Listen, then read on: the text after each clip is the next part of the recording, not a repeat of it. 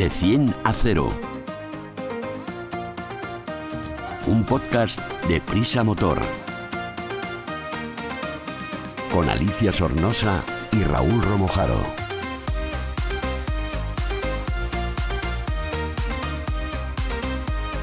De 100 a 0 es el primer podcast de Prisa Motor, la plataforma transversal dedicada a la automoción del país, AS, 5 días, SER y Huffington Post.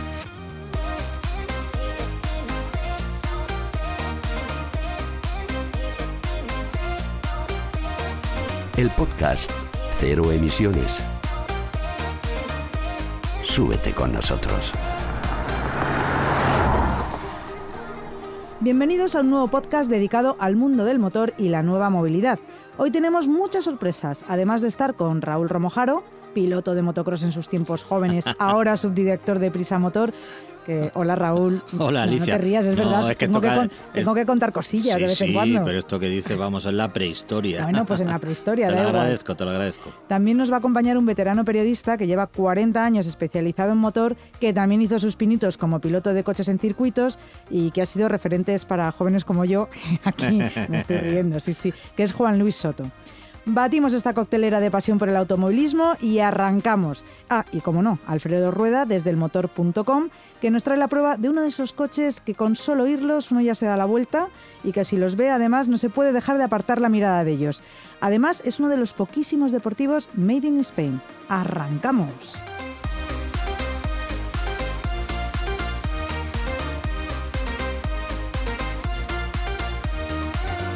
Vamos a hablar sobre algo de lo que ya ni nos damos cuenta, Raúl, que es cruzar la calle con el semáforo cuando el muñequito verde está parpadeando. Que en realidad, y si miramos en vez de en el lado del peatón, en el lado de los conductores de coche que están parados, vemos que su semáforo está naranja parpadeando. Esto pasa en muchos semáforos y además esto solo ocurre en España. Y es en lo que se han fijado fuera de nuestras fronteras. Para ser más exactos, eh, y espero que ahora nos aclares todo esto, Raúl, la DGT ha recogido el resultado de este informe británico en su revista corporativa, la de la DGT, Tráfico y Seguridad Vial, en un artículo titulado El peligro está en ámbar. Se refiere a las situaciones en las que se produce riesgo por la convivencia de dos tipos de señales diferentes en el mismo punto.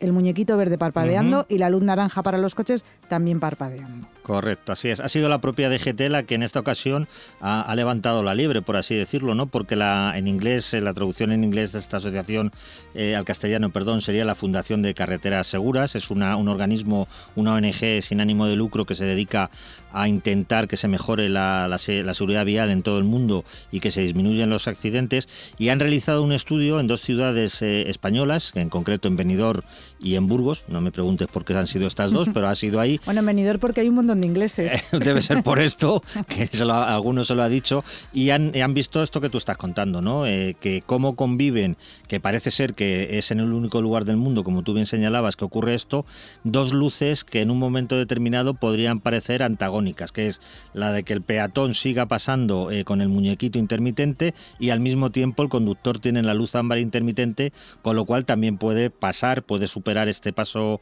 de peatones siempre y cuando no haya uno en él. ¿Qué ocurre? Que esto en el, sobre el papel, teóricamente, eh, se plantea como muy sencillo, pero todos sabemos que a la hora de la verdad siempre hay alguno que tiene más prisa, eh, no espera lo suficiente a que el peatón haya abandonado la calzada, o un peatón que el semáforo está a punto de, cerrarse, pero está todavía el muñequito, pues pasa y el coche ya arrancado, en fin, que según este, mm. esta asociación es una fuente de, de, problemas. Yo reconozco que cuando voy en moto y está en naranja y paso por detrás de las personas, pero no espero a que terminen de cruzar y es verdad que hago fun y me tiro ahí Claro, es que es una tentación, tampoco es, algo irregular, porque una vez que no está el peatón en, digamos, en tu línea, tú podrías ponerte en marcha, pero es fuente de conflictos, esto es evidente. ¿no? Entonces, esta asociación lo ha denunciado, curiosamente la DGT lo reflejó en su revista, a partir de ahí se creó una polémica y hasta el punto que hubo quien llegó a publicar que se iba a quitar esta luz ámbar de los semáforos. Pero esta luz ámbar también sirve para que el tráfico sea más fluido. Claro, eh,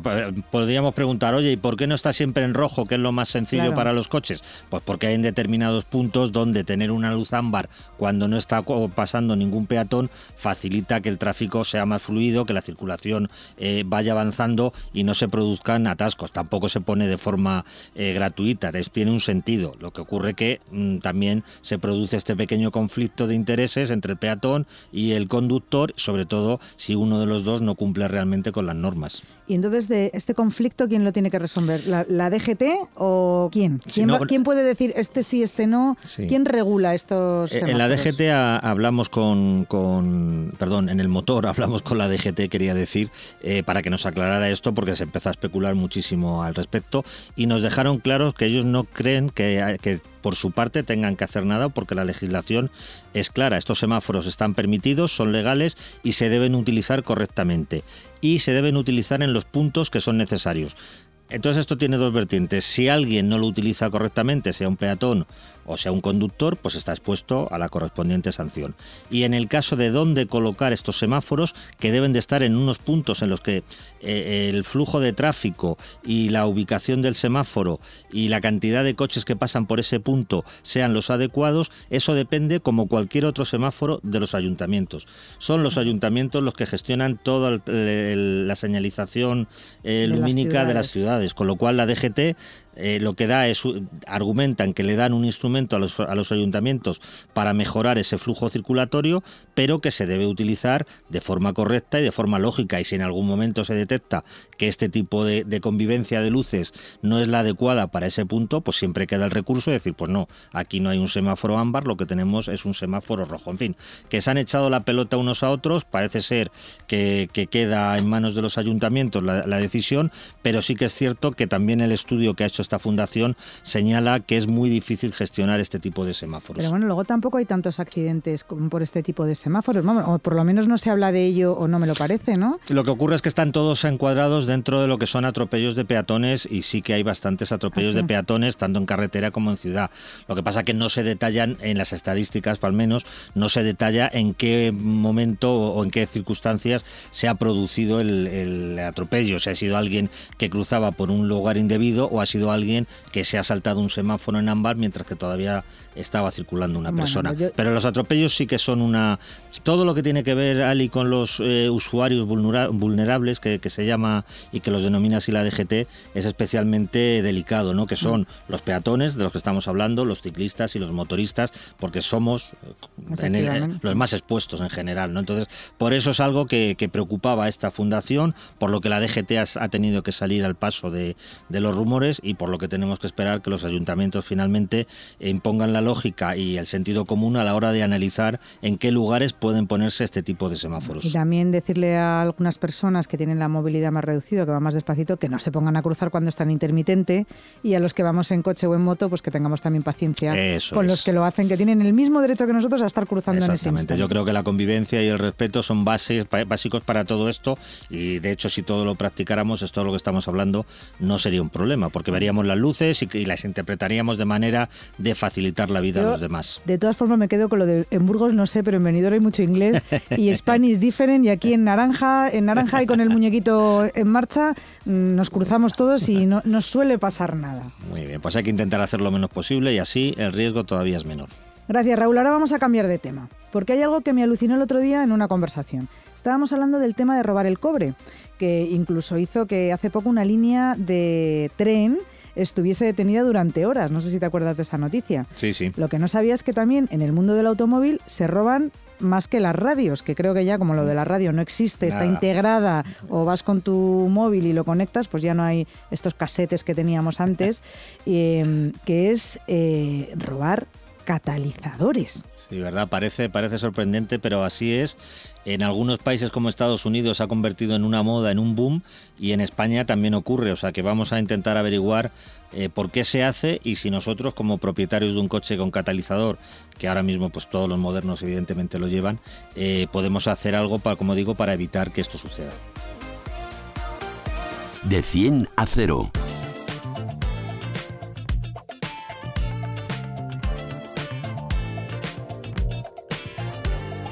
Más que tecnología, más que eficiencia, más que conducción, más que seguridad, más que un podcast de motor.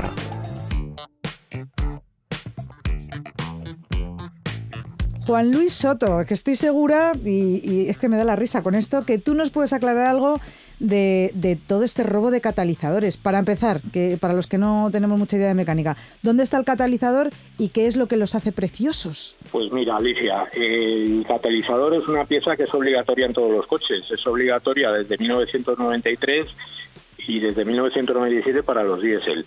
Eh, se encuentra, claro, no está muy a la vista porque está mm. debajo del coche, forma parte de la línea del tubo de escape y entonces se queda allí pues un poco escondido a la vista, pero no deja de estar muy accesible, ¿no? Porque es una carcasa metálica que está revestida de, de una cerámica especial y en esa cerámica especial contiene uno, una serie de metales eh, como el platino, el paladio y el, y el rodio, que son muy valiosos, son muy valiosos y incluso son más caros que el oro y, ah, son los que sirven para catalizar eh, los gases de escape y contaminar menos. Pero a ver, ¿cuánto puede costar esta pieza, el catalizador? Los catalizadores eh, tienen un precio variable porque, claro, depende del coche, del modelo, del tamaño del motor, de su cilindrada y pueden ir desde los 500 euros hasta los 1.500 euros en, el caso pues de, una pieza de recambio pues de, marca. Madre mía, eh, es una cosa golosa, golosa, aunque te tengas que meter debajo del coche. ¿Es tan fácil como me estoy imaginando ahora simplemente meterte debajo del coche con una herramienta y sustraerlos o se necesitan herramientas especiales? Pues para los amigos de lo ajeno siempre lo, son muy habilidosos y de hecho mm. hemos publicado hace poco un vídeo en que tardan apenas 30 segundos en llevarse uno. Eh, porque en realidad es o, o bien lo desatornillan porque es una pieza que va atornillada al tubo de escape o directamente con una pequeña radial, cortan el tubo de escape por delante y por detrás y se lo llevan. Mm. Madre mía, y ese día vas sonando como si fueras un Fórmula 1 de los antiguos. ¿Y, qué, podemos, qué podemos hacer para que no nos lo roben? Que yo ya me, pues imagino poniendo un candado alrededor del tubo de escape o yo qué sé. Algo bueno, bueno, pues sí sí que hay algunos sistemas. Lo que pasa es que, hombre, si te, a ver, si te lo quieren robar, te lo roban como si te quieren robar el coche, ¿no? Porque hoy día, fíjate. Pero sí que podemos hacer algo, algunas, pues, podemos tomar algunas precauciones para que no, para que no nos ocurra. La primera, y es la más obvia, pues siempre aparcar en un garaje o en el interior de una propiedad privada, donde allí pues los ladrones tienen eh, más dificultad en acceder. Bueno, imagínate que yo no tengo garaje, que lo tengo que dejar en la calle, que yo ya estoy temblando por mi cochecito. Bueno, pues entonces, procura no dejarlo en lugares solitarios, apartados, poco iluminados, en descampados, descampados donde puede, donde puede mm, tocarte el coche cualquiera y nadie se da cuenta. Luego también otro, otro truco es eh, intentar no aparcar a caballo encima de la acera, ¿sabes? Con dos ruedas ah. encima del acero, porque esto les facilita el meterse por debajo, claro. En el caso de los sub, es siempre mucho más fácil la sustracción, pero en los coches más bajitos, pues claro, si tienen dos ruedas encima de la acera, pues es mucho más fácil meterte debajo. Que además, eh, como pongas dos ruedas encima de la acera, también te pueden cascar una multa. O sea, que te quedas sin catalizador y con una, y con una recetita. también hay que pensar en eso, también. ¿Qué más cosas podemos saber? Pues mira, eh, luego ya hay otra, hay otro tipo de, prácticas para que no te, para que no te lo quiten así o sea más difícil, porque ya te digo que quitártelo si quieren te lo van a quitar, que es por ejemplo marcar el catalizador eh, grabando en, eh, pues, en el metal de, de la carcasa pues la matrícula del vehículo o el BIN, que es ese el, número de identificación de que llevan todos los coches, que es una serie de 17 dígitos, que a la hora de revender esa pieza, mm. eh, pues le, pues claro, les es mucho más difícil eh, justificar su procedencia. Y por ejemplo, si, si a mí no me apetece meterme debajo del coche a rascar el número o, o, a, quitarlo, llevarlo a un taller, que me lo desmonten para que marquen todo esto, ¿qué, qué otras cosas puedo hacer? Pues también, hombre, una solución un poco más de andar por casa y mm. pues, lo que también puede dar algún resultado es pintar el catalizador con alguna pintura muy estridente que lo diferencia a simple vista de, una pieza original. Entonces, claro, a la hora de venderlo, pues estarán las mismas. ¿De dónde has sacado tú esto? ¿Y con qué pintura pinto eso que supongo que se pondrá calentito? Pues tiene que ser una pintura calorífica, por supuesto, porque eso date cuenta que el catalizador actúa de... Eh, gracias a esos metales preciosos que hemos hablado antes y también gracias a un calor mm, eh, muy alto. Entonces, claro, tendrá que ser una pintura que aguante mm, mucho calor. ¿Y alguna algún truquillo más para que para disuadir, más que para que no nos lo roben, para que cuando miren debajo del coche digan, uy, me voy al coche de al lado, que este lo tengo más difícil? Pues también hay un hay un truco en el que tendremos que gastarnos ya un poco más de dinero, que es que es en el taller nos instalen una placa, una plancha protectora que lo que hace es que envuelve el catalizador y hace más difícil acceder a él.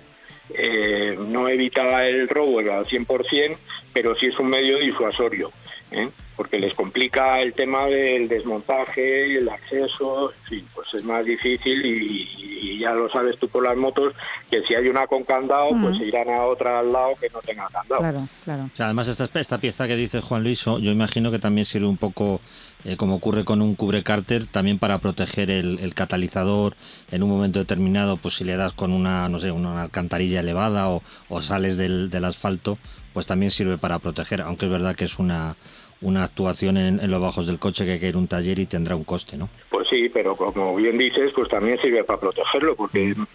ya, ya hemos visto que, es una pieza muy cara, que, ya te digo que en un coche grande te puede costar 1.500 euros.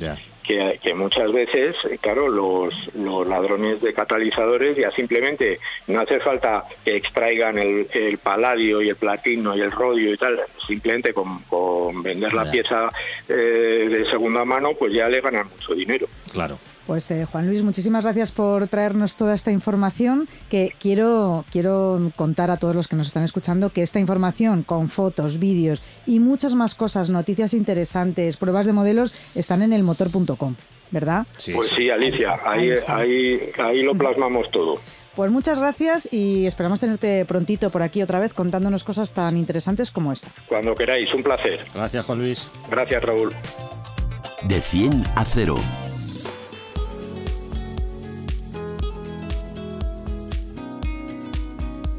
analizamos un vehículo en de 10 a 0.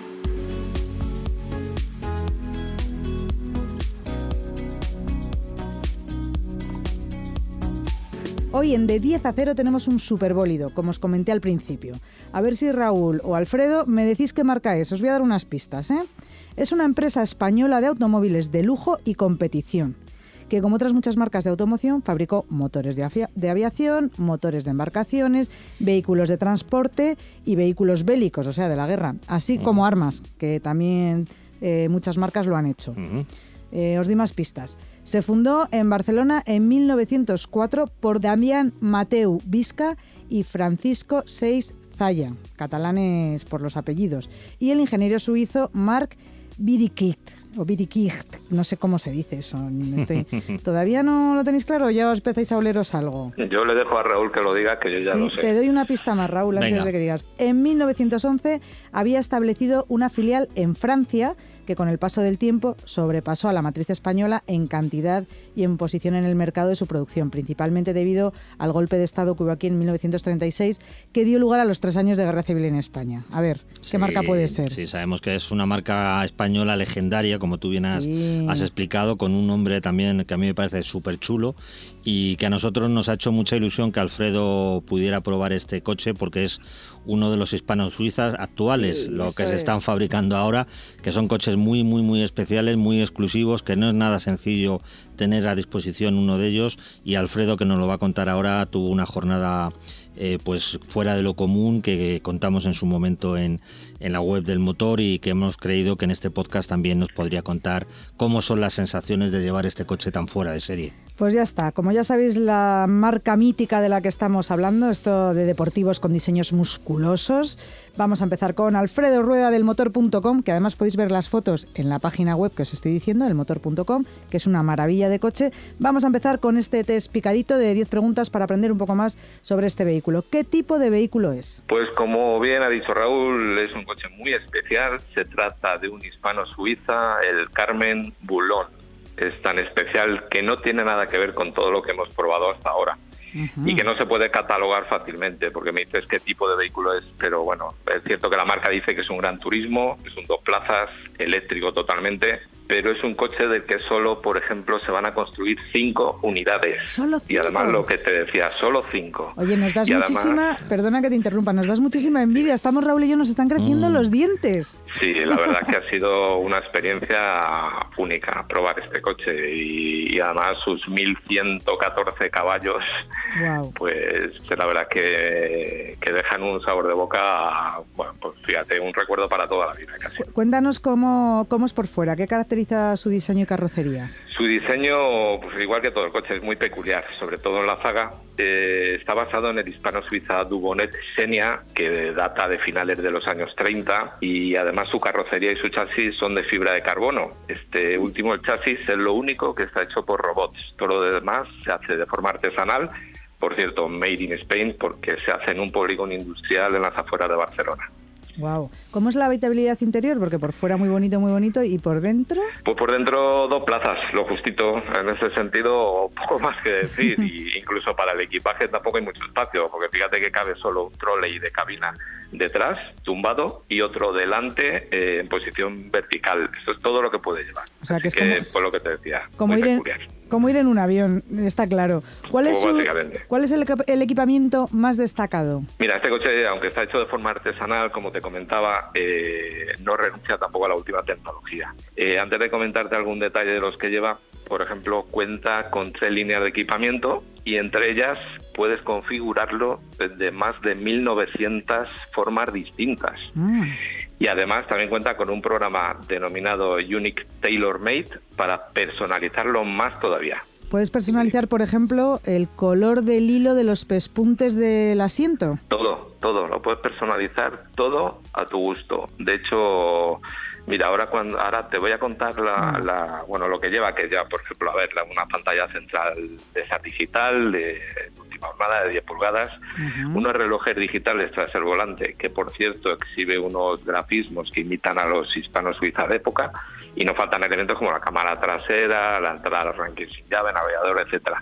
Lo que te quería comentar en cuanto a la personalización, eh, un modelo que se ha vendido en Estados Unidos a un señor acaudalado, el color de la carrocería, para elegirlo, este señor eh, lo quería de un color violeta que tenía una rosa que no sé dónde, y esa rosa la mandó desde Miami hasta Barcelona para que imitaran ese color para la carrocería. Y se lo hicieron y se lo mandaron. Bueno, es que no me extraña porque con el, lo que debe costar, que ya me lo contarás luego, que ahora todavía no quiero saberlo, este hispano-suiza Carmen Boulogne, eh, ¿qué motor lleva? Pues mira, lo que te he comentado, no lleva un motor, lleva dos 100% eh, eléctricos. Cada uno de ellos le da su potencia a cada rueda trasera, para ser exactos, 410 kilovatios a cada una, o lo que es lo mismo, 557 caballos. Como también te decía, pues todos eléctricos, así que en total 1114 caballos. Su batería es de 80 kilovatios hora y la autonomía es de más de 400 kilómetros teóricos, claro. ¿Cada motor? no, no, no, no, no, en total, en total. Esto es un poco optimista, ¿no? Porque esa batería con esa potencia, ¿no, Alfredo? Eh, quizá es muy, muy de homologación, pero ahora la verdad tú nos contarás y ahora cuento las sensaciones de, la prueba. Lo que sí, cuéntanos cuáles son sus prestaciones y, bueno, y consumos, efectivamente. A ver cuánto nos dura la pilita. Pues mira, las prestaciones de este coche con esta potencia y un peso de poco más de 1.600 kilos son de verdad estratosféricas. Se alcanza a los 290 kilómetros por hora de velocidad máxima y pasa de 0 a 100 kilómetros por hora en 2,6 segundos. Respecto a su consumo, en la ficha técnica homologa una media de 24 kilovatios por hora, pero claro, esto es muy relativo. Y en el circuito, para que os hagáis una idea, y ahora cuento qué tal fue la prueba, en solo tres vueltas te puedo contar así entre vosotros y yo que se comió un tercio de su autonomía. Algo que también entra dentro de lo previsible, ¿no? Dadas las características de esta prueba que se realizó a tope o casi y en un circuito de velocidad. Hombre, eso, es lo que nos vas a contar ahora. Me imagino que, no, ibas a ir despacito por el circuito con este maravilloso hispano-suiza. ¿Cómo se comporta? ¿Qué sensaciones te dieron? ¿Cómo suena este eléctrico? Eh, estuviste en, en Montmeló, estuviste, ¿verdad, Alfredo? Eso es en el circuito Montmeló. El sonido, pues nada, como una nave espacial igual. Y es que la prueba de este coche, pues no ha sido, no ha sido la normal en, eh, porque normalmente los coches los tenemos una semana o unos cuantos días, ¿no? Pero aquí no, Hispano Suiza nos invitó al circuito Momelo para probarlo en un entorno mucho más seguro y solo durante tres vueltas. Primero nos sentamos de copilotos con Luis Pérez Sala, que es ex piloto de Fórmula 1 y actual piloto probador y desarrollador de la marca, y después ya sí nos pusimos al volante. Y cuando lo hicimos, pues hombre, la responsabilidad es tan grande que eso no te permite exprimir como quisieras el coche, pero ya pudimos comprobar la contundencia con la que empujan sus motores, que, que prácticamente te incrustan en el asiento. y luego la calidad de todos los componentes del chasis, dirección, suspensión, unos frenos, que, que también tiene una potencia de deceleración brutal. El tema es que el coche va tan bien que el límite lo pusieron un poco los neumáticos, ¿no? que no eran capaces de mantener el agarre al suelo, sobre todo en los virajes tan rápidos de un circuito circuito. Pero la nobleza del coche y por supuesto los controles electrónicos que lleva pues se encargaron de que la prueba terminara de forma satisfactoria sin salida de pista ni cosas más graves. Bueno, me alegro que lo hayas disfrutado y que no haya pasado nada nada con el coche más que disfrutar de él. Que te voy a hacer una pregunta así un poco tonta porque te voy a preguntar que para quién está indicado aparte de este señor que se encaprichó del color de, de una rosa. Pues eh, desde luego yo no yo no yo no me lo voy a comprar y no por falta de ganas pero bueno, eh, ahora en serio, el comprador de este coche es alguien muy especial, ¿no? Como te puedes imaginar. Lo más normal es que sea un coleccionista, que entienda mucho de coches, que tenga una colección de coches muy buenos y con evidentemente mucho dinero. ¿Y cuánto cuesta? Vamos ahí al grano. Vamos a la pregunta, a la pregunta del millón. A la pregunta del millón. casi, casi un poco más de un millón, ¿no? Sí, casi a la pregunta de los dos millones, porque eso es lo que cuesta. Eh, mira, cuesta un millón seiscientos cincuenta mil euros en más impuestos. Es decir, en España con el IVA pues se va cerca de los 2 millones de euros. Madre mía, ¿esto se lo comprará algún futbolista o no son tan mm. finos, no? Hay muy poquitas unidades, ¿verdad, Alfredo? Están estos coches se solo destinan... cinco, sí, solo están cinco unidades y además Hispano-Suiza mira con lupa ¿A quién se lo da? dueño exacto de estos vehículos. Claro, no me extraña. Oye, ¿cuáles son sus rivales de mercado? Si es que los tiene. Pues muy buena, muy buena apreciación esa última porque tenía previsto decirte que ninguno. Porque la ah. mayoría de coches 100% eléctricos con esta potencia son prototipos o unidades únicas construidas para batir algún tipo de récord. Pero buscando he encontrado otro vehículo del que también se van a hacer, fíjate la casualidad, solo cinco unidades. Vaya. Y es el Pininfarina Batista Aniversario. Eso sí, tiene cuatro motores eléctricos, 1900 caballos, una velocidad máxima de 350 kilómetros por hora y cuesta 2,6 millones de euros. Pero lo más importante, que no es 100% español como este Carmen Burón. Claro que sí. Dos motores más, pues del doble de pasta que hay que soltar, mil por cada motorcito de nada. Bueno, pues oye, nos ha encantado esta, este de 10 a 0 del hispano-suiza Carmen Boulogne, que me encanta que le pongan al Carmen detrás el toque francés, porque claro, tenía que estar. Me alegro además un montón que lo hayas disfrutado y que nos lo hayas transmitido de esta manera. Yo casi casi me he sentido dentro de este superbólido eléctrico. Muchas gracias, me alegro. La verdad que sí, ha sido una experiencia, lo que te os decía, única, de verdad. Os recomiendo que os metáis en el motor.com y además de poder leer un montón de noticias curiosas y artículos muy interesantes, podréis ver las fotos de este precioso coche, también vídeo, que me dicen que hay vídeo, hay vídeo, pues yo voy a ser la primera que lo va a poner ahora mismo. Y con esta imagen tan bonita nos despedimos hasta el próximo de 100 a 0. No olvidéis suscribiros para no perderos ni un programa y si os ha gustado compartir, contárselo a vuestros amigos y pasarlo. Raúl, nos escuchamos dentro de nada. Seguro que sí, Alicia, gracias. Y muchas gracias ahí al otro lado en el motor.com. Alfredo, muchas gracias. Un placer, gracias a vosotros como siempre. Adiós.